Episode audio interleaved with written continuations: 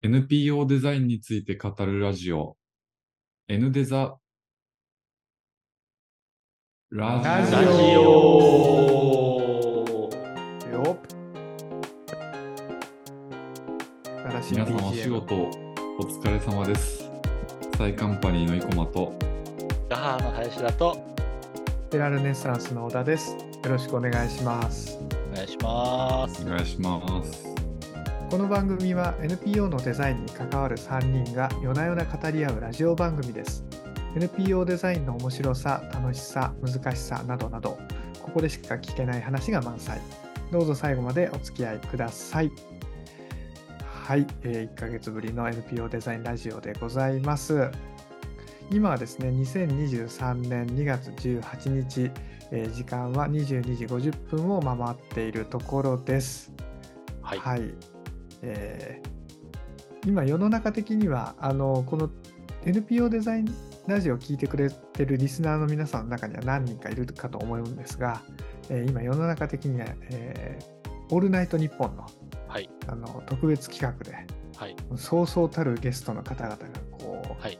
ね、続きでラジオ番組やられているところで我々はこのこれ収録ではあるんですがそこにねぶつけるような形で挑んでいこうと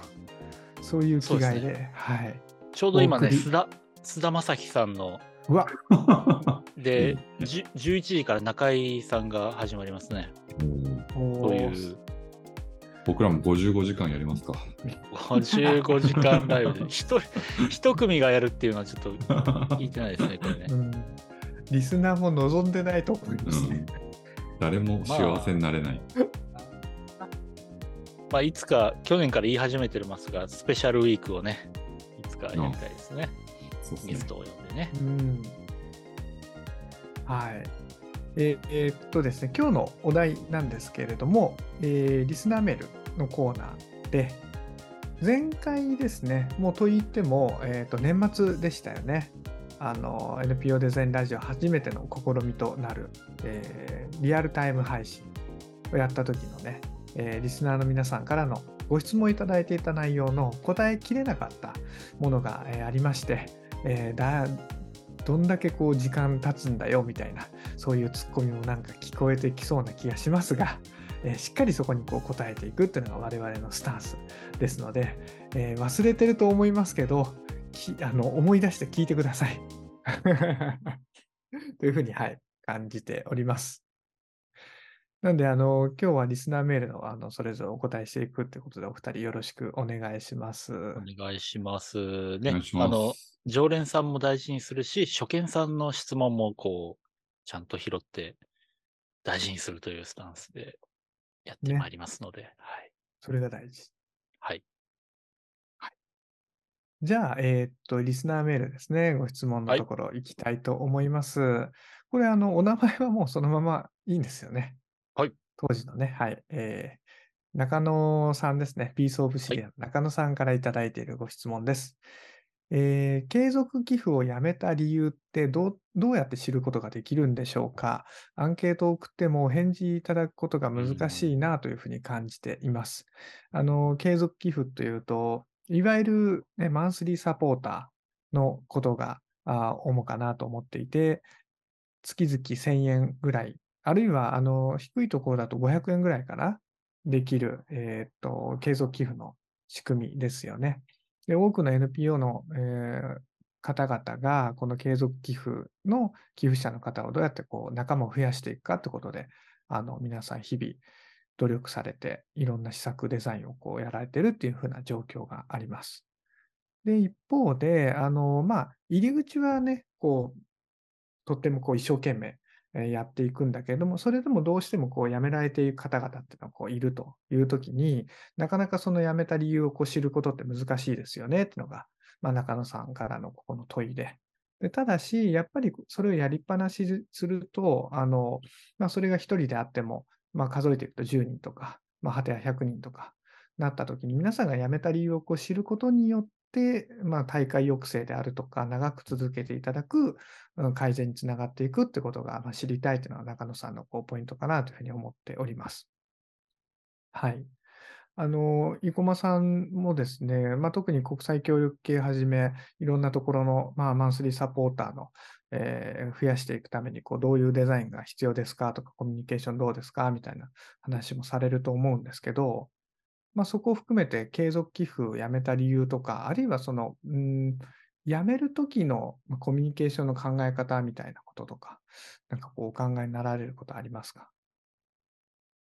えっと、辞めるときのコミュニケーションの考え方で言うと、あんまりこう引っ張らない方がいいと思うんですけど、でもこの理由を知るのは、辞めた後に聞くって結構やっぱり難しいなと思うので、うん。辞めるときに聞ける仕組みを作っておくっていうのが一番わかりやすいかなと思うので、まあそれは、あの、任意で聞くべきなんだと思うんですけど、いくつか項目を設けといて、記述にするとまた難しいと思うので、まあ記述欄もありつつ、ポチッと選べるような形で、なんとなく、あの、こういう理由だったのかなっていうのがわかるぐらいでも取れるような仕組みを作っておくっていうのが、まあ一番簡単でお互いストレスのないやり方なんじゃないかなという気がしますね。あとはまあやってた上で、僕が直接知ってるわけじゃないですけど、こういうふうな理由で辞めていく人が多いんですっていうのが聞いたことがあるのは、えっと、まあ、ウェブで、えー広告のようなものから入ってきた人が割と多く辞めてっちゃうんですって聞いたときに、なんでなんですかって聞くと、あの、寄付したことをあんまり覚えてなかったりとか、継続寄付だって理解をしていなかったとか、うん。そういう団体ってことをあんまり理解してなかったとか、なんかその広告で動かされたけど、その後ちゃんと追ってなくて、なんかこう領収書とかで気がついてみたいなケースとかもあるって聞くので、まあなんかそういう人たちに対して自分たちはこういう団体だよとか、えっ、と、こういうことに寄付が生かされてますよっていうのを入会してもらった人に入会キットっていうのを作って、もう一度丁寧に説明する紙で届けて。うんで、紙じ、封筒自体も作ったところで言うと、ちっちゃい長さんとかじゃなくて A3、あ、A4 サイズで送るようにして、とかっていう、ちゃんとそれでまず一回加入してくれてありがとうっていう感謝と、こういう団体です。こういうことに使われますよとかっていうのを案内するっていうことはやってますね。うんなるほど。まあ、そそれ以外にも届くもので、初めて入ってくださった方とかにも分かりやすいようにっていうのは心がけるっていうコミュニケーションはしている。うんうんうんうんなるほど。はいはい、ありがとうございます。あの、一番最初におっしゃっていただいたように、ね、どうしても辞めた後に聞こうとすると難しいものがあるので、まさに辞めるとき、その瞬間に、あの、大会を、あの、受けたまることと同時に、何かこう、アンケートなのか、記述式なのかわからないですけど、聞いてみるっていうのは、辞める側にとっても、ね、負担が少ないでしょうし、で特に今聞いててなるほどと思ったのは、その記述式だけ、だだけ、記述式だと気が重いかったりして答えにくかったりするけど、まあ、選択項目を選ぶだけだったら、まあ、このぐらいだったらいいかなぐらいなことは確かにそうだなって思いますね。実際、あの、今ちょっとね、前室でも話しましたけど、私、先週ぐらいにディズニープラスとか、あの、ちょっといくつかのサブスクをやめたことがあって、まさにそういうコミュニケーションがありましたね。よければちょっとあ理由をお聞かせいただけませんかって。うん、回答式、選択式だったですね。うんうんうん。あ、なるほど。だから、まあ、まあ、NP、他の NPO だと、もしかしたら角が立つかもしれないので、そういう商業的なサブスクのサービスを、まあ、あの、やめてみると、どういう、あの、体験が待ってるのかっていうところにもしかしたらヒントがあるかもしれないですよね。うんうん、アドビだと安くしますよって出てきたりしますよね。あれひどいですよね。ねえ。本当に。でも NPO でもありますよね。あの、月500円のやつもありますよって出てくるのとかね。うんうんああ、そうですか、やっぱり。うん。うん。僕はあんまり良くないなとは、個人的には思ってますけど。そうまあ、アドビほど生々しくはないですけど。これはね、それ、それで言うと僕、まあ結構前の話なんですけど、ある、はい。えっと、すごい、まあ、が外資系というか、えーグローバルに活動している NGO の、えーマンスリーを、えー辞めるときに、電話がかかってきて、で、それ、まあ、取ってみたら、あ別に引き止めの電話ではなくて、まあ、今までありがとうございましたと。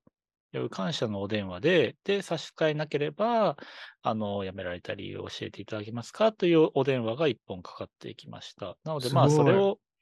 やるね、人を確保して、多分その専専門の人というか、だと思うし、ある程度の規模がないと難しいかもしれないけれども、まあ、そういう体験があったので、まあ、角が立たない程度に、他の NPO の、もしかしたらマンスリーやって、1年で辞めてとか、なんかそういうので研究してもいいかもしれないなとは思いました。うんうんうんうん。確かに。そうですね。ああ。でもすごいですね。電話かかってきて。うんなんか、それは NPO で働く側の意見として、ああ、そういう姿勢大事、すごいなと思う一方で、寄付者側だったら、ちょっとだけびっくりしちゃう面が、そうそう あったりするかもしれないですねう。ん、今だったら取んないですね、まず。あそうですよね、うん知らない番号だった知らない番号。ねで、番号を検索して、あ ああ、ああ、みたいな。そっかそっか。ああ、引き止めかって思いますよね。うん、思っちゃうね。うんプレッシャーか感じるかもしれないですね、今だったら。確かに、そうか。うん当時は、そっか、当時はまだ今ほどイインターネットが、あの、ここまで普及してないところだったので、着信があって、その番号をすぐ、あの、検索することができなかったので、ガラケーだったんだね。うん、そう、iPhone 持ってなかったんで、なので、取る、取らざるを得ないというか、知らない番号でも取るっていうのが、今ほど抵抗感がなかった時代の話ですね。なるほど。時代によってのコミュニケーションのね、はい変遷ですよね。小田さんは話せる範囲で何かヒントになるようなお話ができしていただければなとは思うんですが。うん、そうですね。まあ、ただ、やっぱりもうベーシックなもので、あの、大会の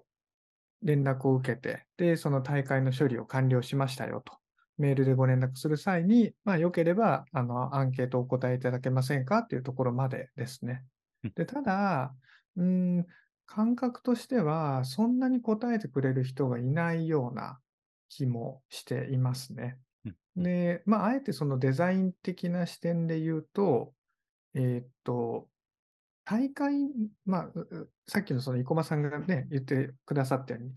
大会するそのタイミングで、いかにそれをキャッキャッチアップっていうか、うん回収できるかっていうポイントだと思っていて、テランヌの場合、今どうなってるかっていうと、その大会の、えっと、フォーム、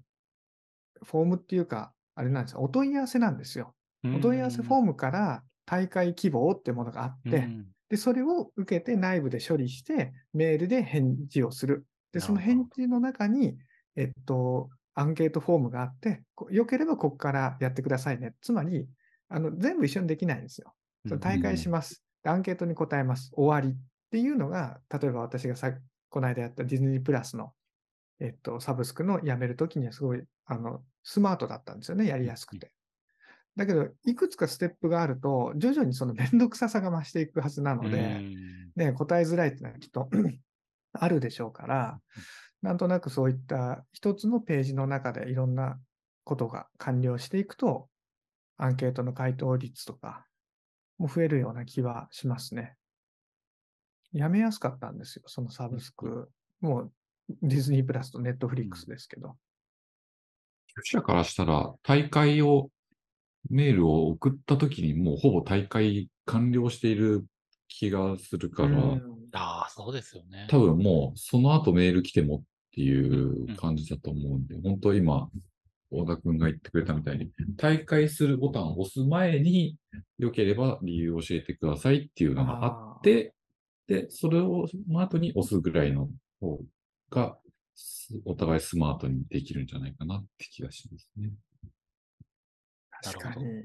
だから大うん大会専用のフォームを用意した方がいいうんかもしれないですね。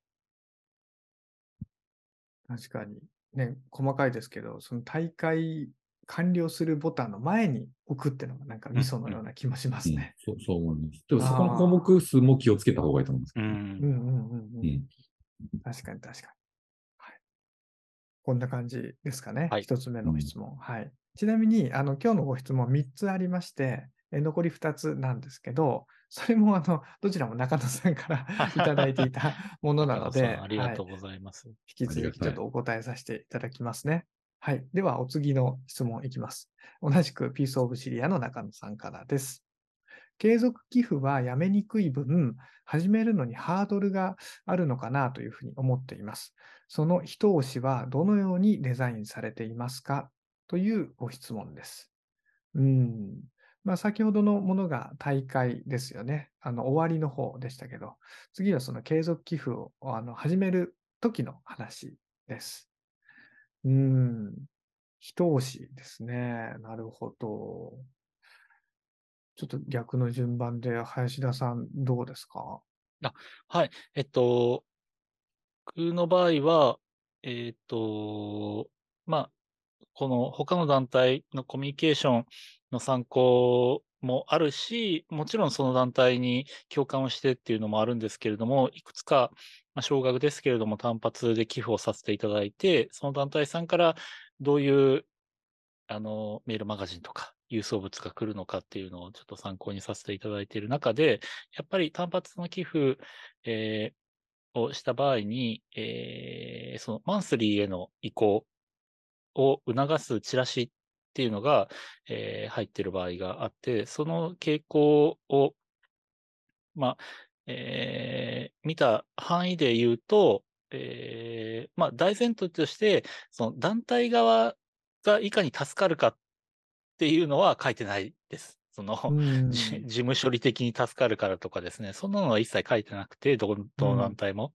いかにこの継続的な支援っていうのが、そのこ公共の利益というか、その、えっと、まあ、受受益者にとっての支援を手厚くするか、えーその団体が、えー本当に目指しているものの実現にいかに近づくかっていうのを、まあ、とにかく説明しているし、あと、えっと、えー前のテラ今も使ってるかわかんないですけど、テラルネッサンスさんの、えっと、はいはい。フライヤーもあったし、あと、えっと、他の団体さん、国際協力系の団体さんでもあったのが Q&A が載ってて、うんうんうん。その、すぐにやめれますかとか、それこそ、あそのマンスリーへの、あの、案内をするチラシに Q&A、だからやっぱりハードルは高いし、やなんか、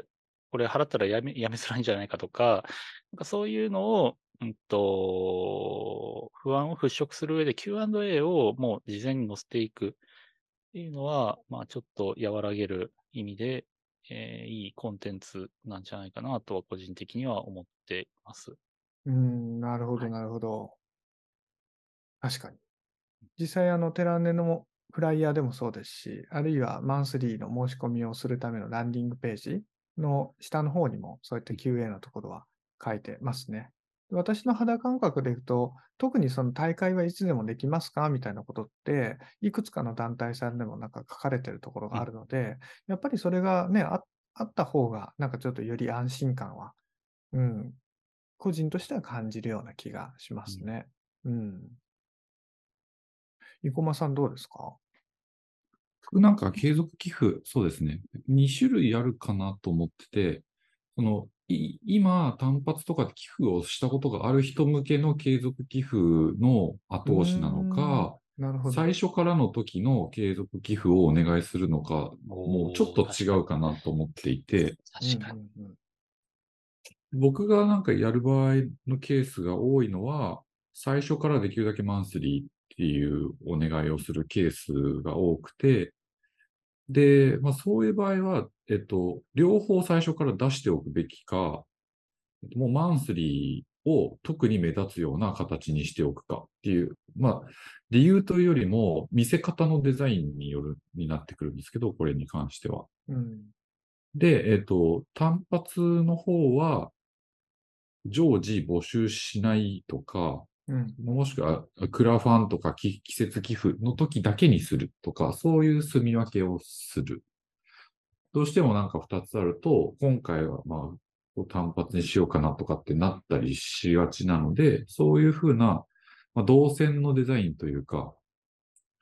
っていうところも一つあるかなと思いました。うん。あとはまあ2つ出すときとか、えっ、と、単発寄付とかもう1回寄付してくださった方に、マンスリーの方がいいですよって進める方法としては、さっきリンナさんが言ってたみたいに、なんでマンスリーの方がその受益者たちにとっていいのかっていうところを、どれだけ丁寧に説明するかっていうところかなとは思いますね。うんうんうんうん。うん。なるほど、なるほど。ああ、そうですよね。その寄付者の方の状態がどうかっていうことでも、ね、それぞれ少しずつ違いますよねっていうことだったと思います。確かに。うん。まああとはなんか、やる団体、やらない団体とかありますけど、いくらあると何、毎月いくらいくらあると、うん年間でこれだけのことができますとか、はいそういう書き方をするところもありますね。まあ、そういう書き方が難しいところは、まあ、そういうふうにできない時もありますし、ただなんかそれが一概にいいかどうかもちょっと、答えはちょっと難しいかなと思いますが、うんわかりやすい目安としては、なんかこうイメージしやすかったりするものはあるかなと思うんうんうん。なるほど。ありがとうございます。そうですね。私は今お二人の話を聞きながらもこう思い出してたんですけど、まあ、広くはやっぱりデザインっていう考え方できると思うんですが、どちらかというとなんか、マーケティング的な要素も多いなっていうふうなところでの回答をすると、あの、中野さんのこの質問としては、まあ、始めるのにハードルがあると思う。その最後の一押しはどうされるか。あの、やっぱり、その、代表の方が直接、あの、お願いするとか、あるいは担当者の人が直接、うん、その寄付者の方に連絡をするとか、っていうところは結構強いような気がしてますね。で、テラルネの場合で言うと、あの、今だとコロナ禍以降なかなかできていないんですけど、えっと、定期自主開催の、えのイベントがあって、で、そこに、まあ、既存の寄付者の方も来れば、新規の方もいらっしゃるんですよね。ほいで、あの、まあ、これは元を正すと、こう、鴨橋さんから、あの、勉強させてもらって、それを真似っこしてやってるってものだったりするんですけど、その自主開催のイベントの中で活動説明をして、で、最後にこうアンケートをこう書いてもらうと。で、その中では、えっと、まあ、こういった活動に対して、マンスリーサポーターとしてご支援いただけませんかっていうふうな質問の項目に、はいと、いいえと、検討中っていうのが書いていて、で、まあ、その、で例えば、はいに丸がついていれば、最後、イベント終わった後にアンケート回収するタイミングで、その担当者、ないしは、ま、講演をしたあ話者本人が話をして、よければ、もう今日、そのまま、あの、ご登録いただけませんか？みたいなことは、かなり、あの、角度が高くなっていくやり方の一つですね。で、他の団体さんも、なんか聞くところによると、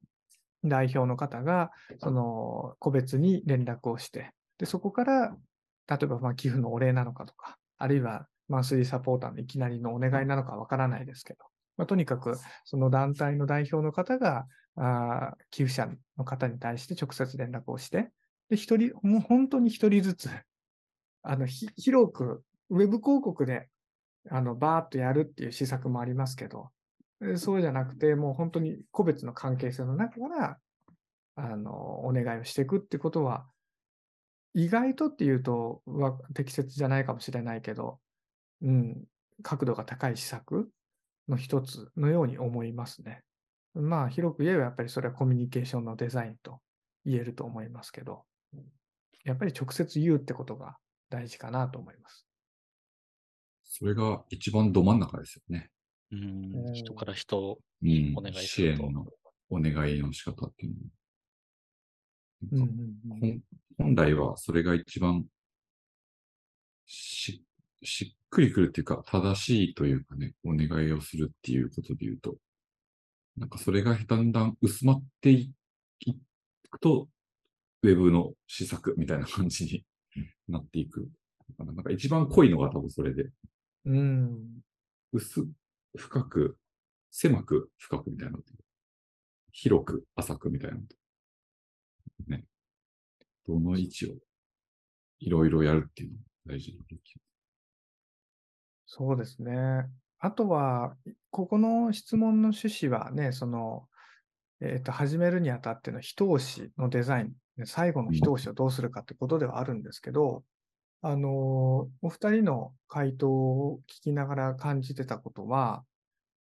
最後の一押しはどうですかって質問とはちょっと異なる回答をするんですけど、やっぱりそこに至るまでの準備ってこともね、やっぱり大事で、自分の場合どうだったかなっていうのをこう考えるんですけど、いくつかのマンスリーサポーターをやっていて、まあ、その中には大会したものもありましたけど、あの私の場合は直接マンスリーにいきなりなるってことはなかったんですよね。うん、一つはなんか、ま、あの、震災ですよね、3.11。で特にあの福島での原発のことについて少し関心があって、で、長いことそこに対する情報もこう追いかけたりするんだけど、でいうときに、あるときにこう、ふと、まあそういったところでの活動をしている NPO がいて、で、しばらくこう情報をいろいろ見ていく中で、あ、じゃあマンスリーでしばらくやってみようかな、みたいに決めたことがありましたし、同じように別の社会課題で言うと、私の場合だと、D えーっと DP さん、そうですかね、大阪にある NPO 法人 DP さんのあの取り組む課題についても関心があって、で、そっちの場合は、えースタッフの方とも交流があったりして、で、その中でいろいろ活動も見えていくときに、じゃあマンスリーになろうかみたいなこともあったので、うん、最後の一押しっていうことに行くまでの仕掛けというか、準備というか、うん、まあ当たり前って言えば当たり前なんですけど、そこをいかにコンスタントにできるかっていうところもセットのような気がしますね。それは、本当にその通りで、そこがちゃんとコミュニケーション取れてれば、むしろ一押しはいいらないというか、何かがきっかけ、その寄付者にとってのタイミングを、がいい時にヒットしてくれるから、それまでにいかにこう、信頼をだったりしてもらえるかっていう、まあ、そこは今度ブランディングの役割になるんだろうけど、常にどういう発信をしているかとか、うん、なんかきっとサイトに来ていきなりすぐ寄付するボタンを押す人はなかなか、まあいる、いるかもしれないけど、どういう活動してるかなとかも見たりすると思うんで、そういう、あ、こんなちゃんとしたブログ書いてんだったらやっぱりやろうっていうのが一押しになる場合もあると思うし、なるほど、確かに。うん、なんか自分の体験で言うと、なんか、あ、こんな団体があるんだ。あ、こんな活動をしてるんだとかブログを見て、あ、で、この記事の、この時のこの人のこういう感情でこうやったのってすごい共感するなとかって思ったりして、っていうことが一押しになることもある。なるほど。と思うと、なんかねテ、テクニカルな部分じゃなくてそこはデザインとかの、そういう部分、それは多分、講義の意味でブランディングだと思うんですけど、いうのが結構大事だったですね。うん、それがメルマガとかの可能性もあると思いますしね。うん。うんうん、確かに。なんかね、ここの字面だけ取ると、LP、ランディングページの中で、あの下の方でどんな風にデザインするかとか、うんあるいはフライヤーのね、なんかどの部分をどんな風に装飾するかみたいな、なんかそんなイメージがあったりしましたけど、その人にとってのね、最後の一押しっていうのが、いろんなところにあるかもしれないと思うと、日々のね、あの施策のすべてが最後の一押しになりうるっていうのは、あなんか面白い視点だなと思いましたね。うん。なるほど。体験をどう作っておくかみたいな感じですよあね。確かに。あ、なるほどな。うーん。こんな感じですかね。はい。すいません、なんかちょっとぶった切っちゃったような。いえいえ。はい。あの、3つあるんでね、なんかサクサクいかなきゃみたいはないところもあり、すいません。はい。まあ、と言いつつ、あの、次3つ目なんですけれども、えー同じくピースオブシリアの中野さんからです。中野さん、あの、たくさん質問いただいてありがとうございます。ありがとうございます。はい。えー初めて寄付することはタイミングや話題性のような気がしますが、寄付を続けてくださること、かっこやめないでいることには、しっかりした報告書などのデザインの力が大きいような気がしています。素人なので感覚ですが、点々点。デザインのプロ、デザインのプロのスタッフがいる状況ではない中で、常に100%を発揮できるわけではない団体の場合、デザインに特に力を入れるタイミングに、タイミングってどこにあると思いますか？というご質問です。うーん、デザインに力を入れるタイミング。これ結構いい質問ですね。で、その前段とか背景にちょっと触れると、とここにあるように、やっぱり、ね、多くの団体があの資金調達っていうところにこう奔走する中で、限られた予算をどのように使うか。で多くの場合はやっぱり社会課題の直接的なあ受益者、教授、足り得るうん人たちの、まあ、支援に使われるっていうのは常なんですけど、一方で、うんそういったことなので、じゃあ例えば予算削減だとかってなると、これは NPO だけじゃなくて企業でもそうですけど、広報面であるとか、デザイン面であるとかっていうところが削減対象になり得る。つまり、えっと、この広報とかデザインとかコミュニケーションみたいなところには、なかなかこう、人も、えーお金も時間もかけられないっていうのが、特に NPO の中では、どちらかというと、そういった団体の方が多いっていうところはあるんだけれども、まあ、我々のこういった NPO デザインのあのラジオであったりとか、あ3人それぞれの活動のなんこともあったりもして、NPO でも少しずつデザインの必要性とか重要性が広がっていくといいなっていうふうに思う中で、中野さんのようにデザインの力のかけどころっていうのを考えてくださる人がいるのはすごい嬉しいなと思っていて、でそういった中で、どんなタイミングであ力を入れるといいだろうかということを具体的に考えてくださっている。いかがでしょう？ごまさん。難しいですね、タイミング。うーんん。なんか、全部が一概にここって言えないのが難しいなと思うのところで、うん、なんか報告書とか僕結構頑張って作ってますけど、必ずしもどの団体もちゃんとした報告書を作らなきゃいけないかって思うとそうでもないと思いますし、そこにお金を今かけるべきじゃない団体だってきっとあると思うんで、だからそこをなんかこう、どの団体がどうってい、ね、い一概にまとめて言えないなっていうのが難しいなって思うので、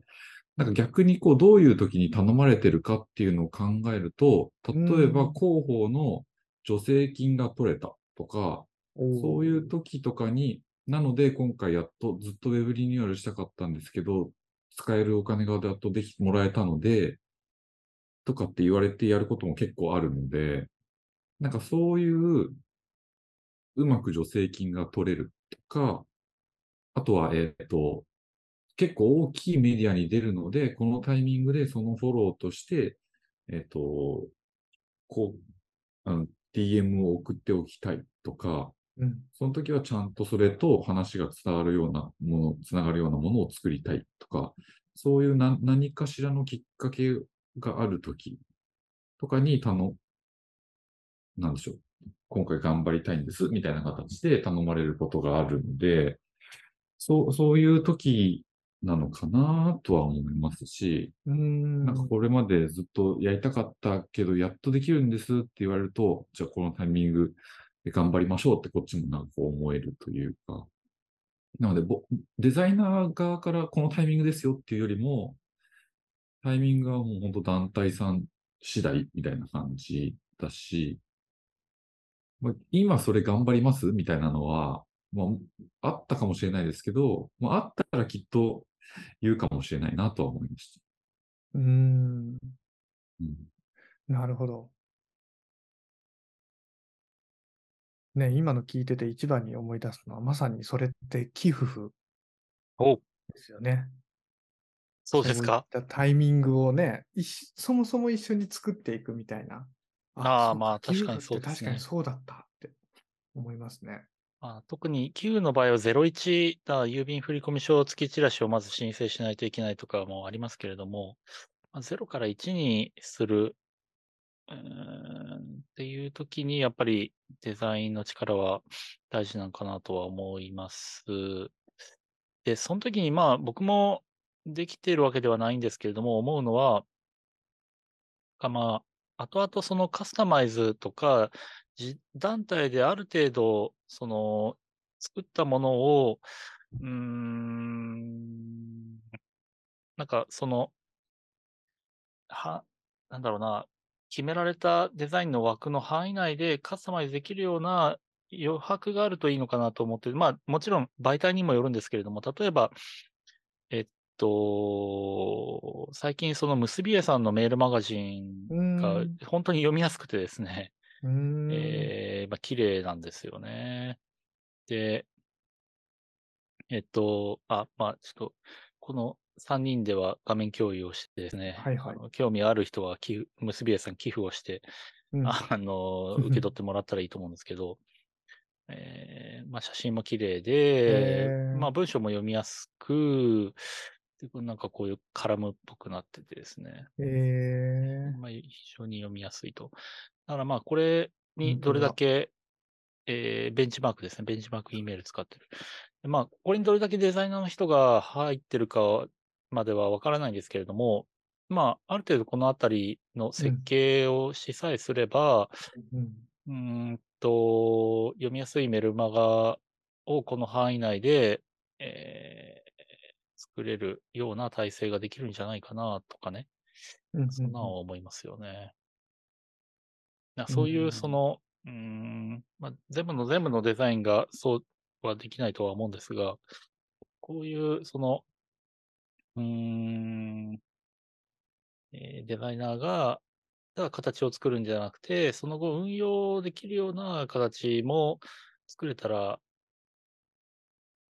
いいのかもしれないな。まあそういう意味で、まあ、キャンバーが、その、まあ、あの、好きあらばまたキャンバーの話をしてしまうんですけれども、まあ、キャンバーもまあ万能では、万能というかもう、あの、はい、まあ至らないところも多々あるんですが、まあ、はい、キャンバーはそのあたりの可能性を秘めているのかなとは思います。うん。なるほど、なるほど。ありがとうございます。そうですね。今の話を聞きながら、合わせてちょっと私の回答もしてみたいと思うんですけど、本当、生駒さんも林田さんもおっしゃった通りだなと思っていて、なんかそれは NPO デザインに関わる人だからこそ思うのかなと思うんですけど、どこに力を入れるタイミングがあるかって、本当なんかたくさんあると思っていて、なんか一番最初にパッと思い浮かんだのは、じゃあ例えばこう今後、まあそれが今まですでに存在している NPO でもいいんですけど、あるいはこれから新しく存在していくものでもいいんですけど、うんと、いろんなこうコミュニケーションの上層の部分から、まあつまりそれはデブランディングですけど、の部分から関わって、じゃあ例えばそのメールマガジンの部分はこうしようかとか、あるいはその紙のコミュニケーションはこうしようかみたいなことをできるといいのかなっていうのは、一番最初に思ったんだけど、でも、うんと、一方で、デザインの成功体験をきっとどっかで掴むんじゃないかな、みたいなことを考えるんですよね。なんかそのデザインを施すことによって、あ、自分たちが良くなっていけるんだっていうことの上に、じゃあ次はこうでとか、もっとこうしたいとかってことがあるとすれば、なんか一番最初のデザインの成功体験を作るみたいなことの方が、ああ、力を入れるタイミングとしてはいいのかなとかって思ったり。じゃあ、じゃあそのデザインの成功体験が何かっていうと、いろいろ、これもまたいろいろだと思うんですよね。なんかホームページがこう綺麗になって問い合わせが増えたとかいうこともあるだろうし、閲覧者数が増えたとか。だけど、うん、これはあくまで個人的な、うん、考えですけど、どうだろう。やっぱり寄付が増えるっていうところはデザインの成功体験として、あの、組織内のいろんなステークホルダーに受け入れられやすいんじゃないかなとは思いますね。特に理事に対してとか、うん、担当者レベルの上長に対して、あのデザインということをこうや一緒にやっていく、組み込んでいくと、こうだったのが、もっとこんな風に良くなったみたいな。あ、なるほど。それで寄付が増えるんだったら、じゃあちょっと寄付じゃないんだけど、あ別の文脈であのちょっと一緒に入ってもらうといいんじゃないかとか、それは広く広報の大方針を一緒に考えるとか、まさにブランディングかもしれませんが。うん。と思うと、いきなりね、それを100%っていうことじゃないかもしれないけど、デザインの成功体験をまず小さく作ってみるっていうことが、実は結構大事かも、みたいなことも思いましたね。今の話で、まあ、ブランディングっていうキーワードが出てきたので、それでパッと思いついたんですけど、結構、まあ、寄付に直結はしないけど、ロゴ意外と力を入れるポイントとしては重要な気がしていて、このスタイリングのロゴ、スタイリングの意味でのロゴではなく、まあ自分たちが大事にしたい理念であるとか、ビジョンであるとか、ミッションであるとか、行動規範であるとか、なんかそういうものを、まあ、一つのシンボルにして、で、それがデザインの他のホームページとかチラシとか、他のデザインのそのガイドラインになる、えー、デザインの要になるような存在のロゴが作れると、後々他の媒体作りやすくなるんですよね。うん。あメインのカラーが決まるし、うんその色に合わせた、あのーカラーリングも選択しやすくなるし、うん。えーロゴで使ってるロゴタイプ、えっと、書体が醸し出す雰囲気によって、あのその団体でよく使うメインの書体っていうのが選びやすくなるだろうし、ので、うんと、まあ、うん、ロロ いいロゴを作れば寄付が集まるとはそんなことではないかもしれないけれども、でもまあ、本当なんだろうな、うん、その、な、そのロゴの重要性を分かっている人はやっぱり、あ、まあ当たり前ですけど、NPO を作るときにまずはロゴを作りますよね。ああ、やっぱりそのし、しあの、し思考になるんだなと、勉強になるんですけれども。うんうんうんうーん、まあ、意外とロゴも力のかけどころで言うと大事なんじゃないかなと思いました。うん。うん。デザインじゃないけど、言葉も一緒に作れるといいですね、その時にね。そうだわ、一つ。そうだわ。まあ、それもデザインかもしれないけど、ロゴと合わせた一つの言葉が最初にできるといいな、とは思ったのと、あとさっきなんか小田くんが言ってた時に思ったのは、なんかタイミングも相談するっていうのもあるかもしれないなと。うんなんかタイミングとか、い今こういうタイミングなんだけど、どういうものが必要かとか、なんか、そういう、いやじゃあ、今じゃない方がいいんじゃないですか？みたいな。で、じゃあ、なんそれが、例えば今、こんなことを頑張っていて、この活動がもうちょっとでうまく軌道に乗りそうなタイミングなんですけどね、みたいな話があったら、じゃあそれがうまく出たときに、それをものとして報告書作りましょうなのか、それをチラシのに載せるものとしましょうなのか、その時のそのタイミングによって、媒体も一緒に相談できるみたいな、ブランディング的観点を持って相談できるパートナーがいるっていうことが大事なのかもしれないなと思う。うんうんうんうん。確かに。あのね、我々はそのデザインを受注する側、まあ、テラウネの場合、内部ではありますけど、うんそうなった時に、でも一方で、そのデザインを発注する側の感覚に、あの、少し想像してみると、結構ね、なんか大層なことだと思うんですよね。それがなんかやれチラシでもそうですし、まあ、ホームページなんかね、その最たるものだったりすると思うし、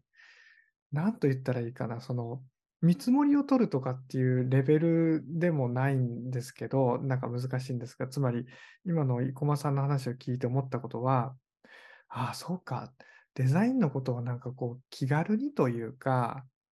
つまりその前段階としてこう話ができる環境とか相手とかってそう多くはないかもしれないって、なんか思いましたね。結構もうよし、再カンパニーに聞くぞみたいな。なんかもう腹を決めてるぐらいの気持ちで、ね、連絡してみるみたいな。でもしかしたらそうじゃないかもしれないしってことはあるはずで。だから、小田くんみたいに中にそういうね、タイミングとか、このタイミングならこれだみたいなとかが、すごく判断できる人がいるっていうのはめちゃくちゃ大きいけど、いないケースの方が多くて、そう思うと、このタイミングでこれだってある程度決めた相談に来られるから、うんうんうんうん。まあ、その前でもっと気軽に相談してくれてもいいよって思いますね。受ける側としては。うん。相談の結果今作んなくてもいいし、とか思う。うんうんうん。確かに。ともう一個、ちょっと本筋とは離れるんですけど、報はい告書で言葉を、えーあまり使わない方がいいというか、そなんか、報告書っていう言葉にとらわれるのは良くないなとは、個人的には思ってまして、うん。なんか、報告はあくまで手段であって、うん。報告した結果、何を生み出すのかっていうのを決めとかないと、報告が目的になっちゃって、報告のための報告というか、報告をするための書類うん。みたいな。でも、報告は目的ではなくて、何、何かを生み出すための手段で、で、た、例えば、その、えっと、寄付してくれた人が、あ、寄付してよかったって確信するための報告だったり、うん。寄付してよかったと安心してもらうための報告だったり、あ、頑張ってるな、じゃあ自分も頑張ろうと思うような、えーなんかそういう冊子っていうふうに、何かまあ、なんか報告っていうのをつけてしまうと、なんかそっちに引っ張られる気がしているので、えっと、うん何が言いたか、言いたいかっていうと、だからまあ、はい、この質問のす あの本質とは全然違うんですけれども、なんかね、報告書、報告書っていう言葉にあんまり、まあ、年に1回報告書は作んなきゃいけないんですけど、この、特にその行政に提出する報告書じゃない寄付者に対して、お礼も、あるいは活動報告も含めた、えー書類を作るとしたら、あんまり報告書っ、それにとらわれる、ない方がいいんじゃないかなとは思いましたね。ああ、面白い。なんか今の聞いて、ピンとくるものがああって、で、それは何かっていうと、私もこの業界に来るまで、そういった感覚は全然なかったですけど、あの、助成金ですよね。うん。助成金。助成金申請も大変ですけど、はい。やっぱり報告も大変。はい。つまり、あの、やっぱり説明責任を果たすっていううん。ことでもって、かなりその緻密に報告書をね、作らなきゃいけないっていう感覚が、多くの NPO の中にあるんだろうなってことは、なんか、日々の中で感じていて、で、今の林田さんのね、あの意見の中から、中野さんがここに報告書などのデザインの力がとかって書いたのが、なんでかなと思ったときに、そう、実はその報告こそデザインのかけどころとか、説明のね、しどころ、つまり力の入れどころっていうことが、もしかするとその助成金のフローの中から、無意識化の中で皆さんなんかあったりするかもしれない。もちろん大切なことなんだが、っていうことは感じた気がしました。いっぱいかけどころありますね。ね僕が自分で言うのもあれかもしれないですけど、鴨の橋の報告書を頑張って作りすぎてて、なんか他も頑張んなきゃいけないって思ってる団体が増えたのかもしれないなと思って、なんか、そんなに報告書、その、鴨の橋は報告書を頑張ることが今の時点で大事だよねっていうプロセス、プロセスっていうかステップ、ステージ。それは、まあ、団体としてこう見られたいっていうのがあるから、そのためには報告書が大事だよねっていうことで作っていたりするから、なんかほ、報告書とかにとらわれずに、何が今、その団体にとってデザインが一番大事なのかを見極めるっていうのが、だだからこそ、本当に団体によっては報告書を別に行政に出すようなレベルのものをい今の時点では作って、それをウェブで公開でもいいと思うんですよ。その代わりじゃあこっちにお金かけましょうみたいなのでもいいと思うんですけど、うん。なんかそこがなんかこう、見極めるのって結構、ブランディング全体を俯瞰で見れないと難しいと思うから、ね、それが多分報告書にとらわれすぎない、報告しなきゃみたいな感じにとらわれすぎちゃうっていうところもあるのかなってうん。思思いましたね。今なるほど確かに。確かに。いや、そうですよ。ある団体で報告書の依頼が、のデザインの依頼があったときに、あの、鴨の橋プロジェクトさんを超えるような報告書みたいな依頼があって、いや、もう、それは、サイカンパニーに依頼した方がいいんじゃないですかって言ったんですけど、うんすやっぱ影響力はありますよ。なるほあのレベルを出されちゃうとっていう。なんか NPO の人たちはね、情報も共有するし、お互い勉強し合ったりするから、なんかそこで見たりすると、あ、うちもこんなの作りたいってきっと思ってくれる。もう僕としてはすごい嬉しいですけど、そういう参考にしていってもらえるとか。でもなんか逆にそれがなんか、その団体にとって、そんなにちゃんと作ることが、また作る、うんちゃんと作るのがやっぱ大事なんですけど、今それなのかとかね、そういうとこ見極めるのも大事だよなっていう、同じ話になりますけど。なるほど。だからこそ力をのかけどころをどこにするかは、やっぱり団体ごとに違う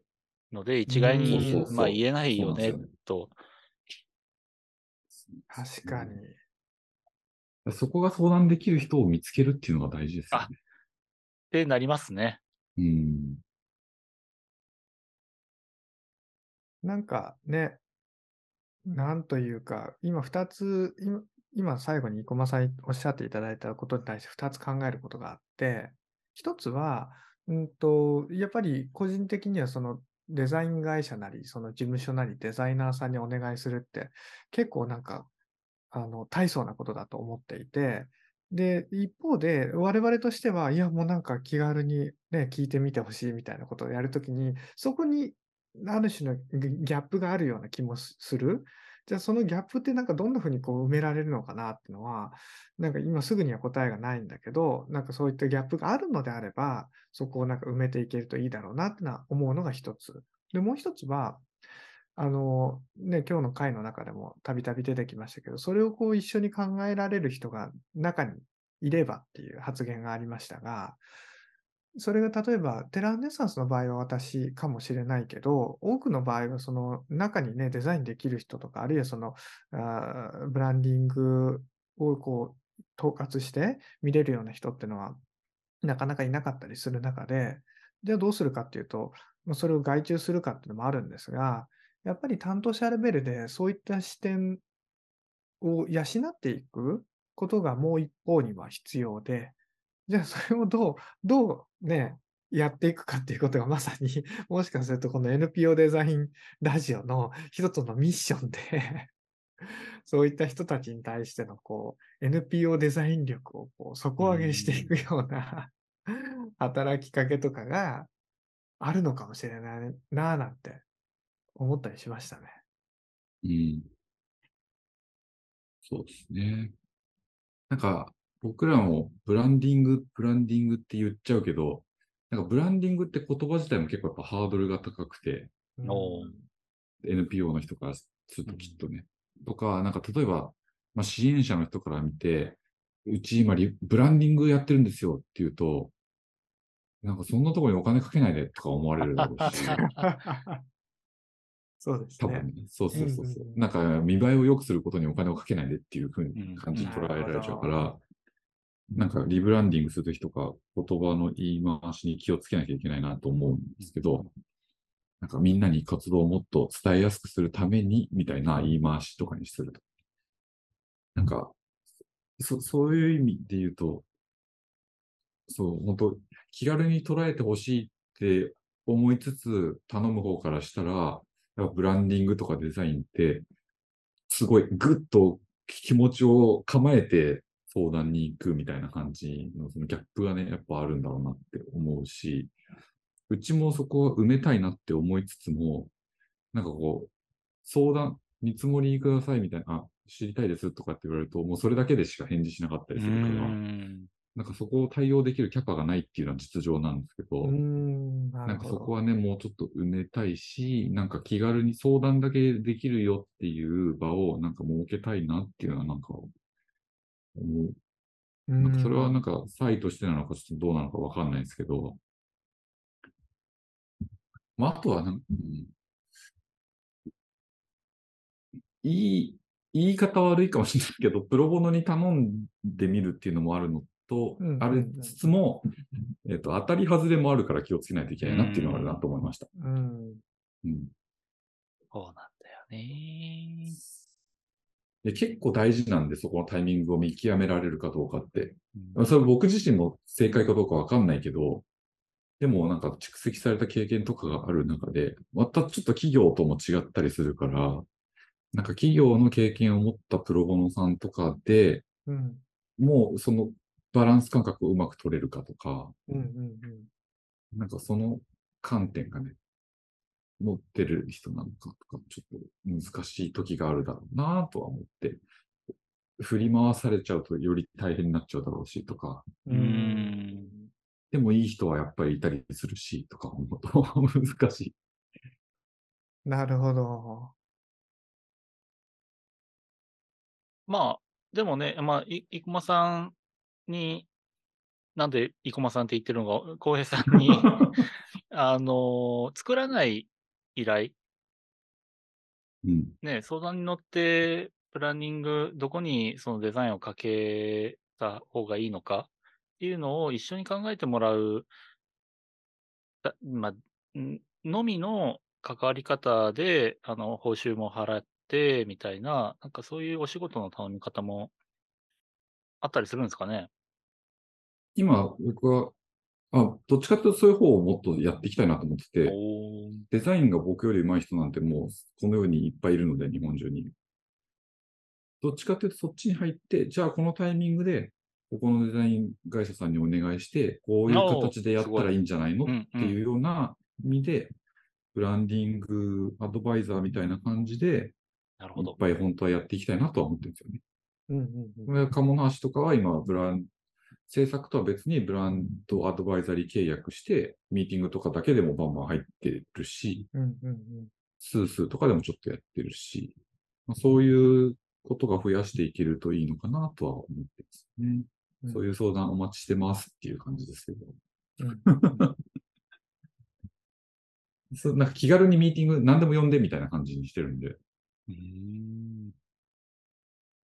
あの、国際協力系の団体がですね、あの、受けることができる助成金で、これ外務省が主催するんですけど、NGO 相談員という助成プログラムがあります。で、これ何かというと、あの、市民の方々が国際協力とか NGO への理解をこう深めるときに、例えばまあ最近のことで言うとトルコ・シリア地震について、なんかこうできることないですかねみたいなことを相談して、うんで、その相談してもらった分の、えっと、時間の人件費を、えっと、助成いただくみたいな、そういったプログラムがあるんですよね、NGO は。で、あの、かなり狭き門ではあるんですけど、そういった意味で、何かこう、広く NPO デザインの相談を受けられる、そういう新しい助成金みたいな。おー、あーそう、なるほど。なんで、そのき寄付付の プログラムの一部に 組み込んでいただいて、なるほど、なるほど。それいいかもしれない。そうだよなあなるほど。あ、なんか、浩平さんがその NGO 相談員になるっていう話かと思ったら違うんですね。違います。違った。浩平さんに、だから、プロボノに頼むか頼まないかは、浩平さんに頼んで一緒に考えてもらった後、なんか、やっぱりこれもね、相性があると思うんで、いきなりすごい重要な任務を、あの、見ず知らずのプロボノさんに頼むのはすごいリスキーだと思うし、なので、な、まあ、プロボノに頼むにしても、その、こ個人のスキルにあんまり左右されないような、えーまあ、タスクレベル、なんか、タスクを切り分けて、それを依頼する。例えば、他団体のリサーチとか、なんかそういうその、その人の、あの、資質にあんまりこう左右されないような仕事で、まずは、あの、最初お願いして、このコミュニケーションのやり取りがどうかとか、言葉の使い方がどうかとか、その業界の、あの、知識はどうなのかとか、なんか、簡単な仕事でもね、あの、いろいろ見えてくると思うので、なんかそういうところで、あのーその後、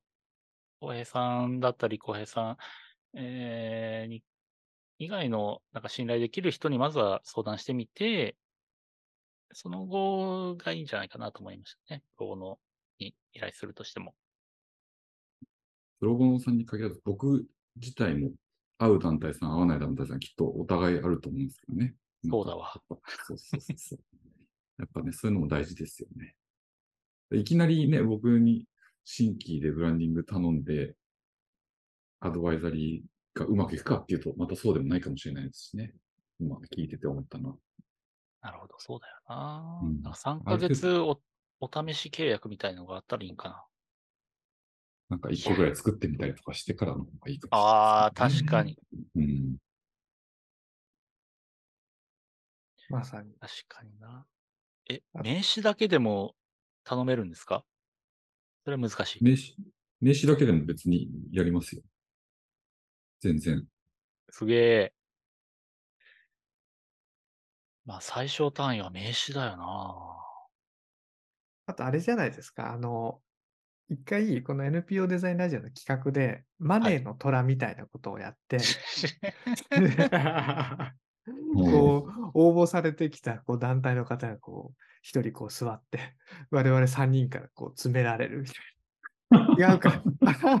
相談になってないですね。動画切り抜かれて詰める前提になっちゃってるから。詰めたらダメですね。詰めはしないです。そこは、なん、なん、なんだっけ？相談をね、そうそう。うんお伺いするっていう。冷たくなる時もあってもぐっとこらえて優しく答えないと。なん、なんと、さっき前室で話してたやつです。そうですね。うんうんうんうん。まあでも、ゲストで来てもらって、そうその場相談みたいなのしてもいいかもしれないですね。おー1時間1本勝負で3人に相談できるみたいな。確かに確かに。ね、なんかそういったところのやりとりから、ああ、なんかこんなふん感じなんだみたいなのがね、イメージできれば面白いでしょうし。というとはいころですかね。あと、私から、あの、このピースオブシリア、中野さんも今、ね、あのートルコ・シリア地震でめちゃくちゃ支援で今奔走されてると思うので、あの今日のあの配信の概要欄に、えーピースオブシリアさんを通じてトルコシリアシリア地震への支援を届ける方法の URL とかいろいろ情報を載せてますので、もし興味がある方は見てください。というアナウンスでした。ぜひぜひ皆さんよろしくお願いします。今日はあれですね。NPO デザインやりたい人っていうよりも NPO 側の人がぜひ聞いてほしい内容ですね。この質問3つ。確かに。具体的には。うん。なんか、NPO の人たちにとっては結構学びがあったんじゃないかな、みたいな気がします。あさらにう裏番組というか、たまたまね、今日収録日、今日と明日でファンドレイジングジャパンが開催されているので、お偶然か。裏ファンドレイジングジャパンはいですね裏ファンドレイジングジャパンですよ。ハッシュタグつけましょう、裏ファンドレーニングジャパンで。もすごい、はいいろいろぶつけてきますね。ね。すごい。ごいことですよ、これは。象に蚊が刺すみたいなぐらいのレベルで。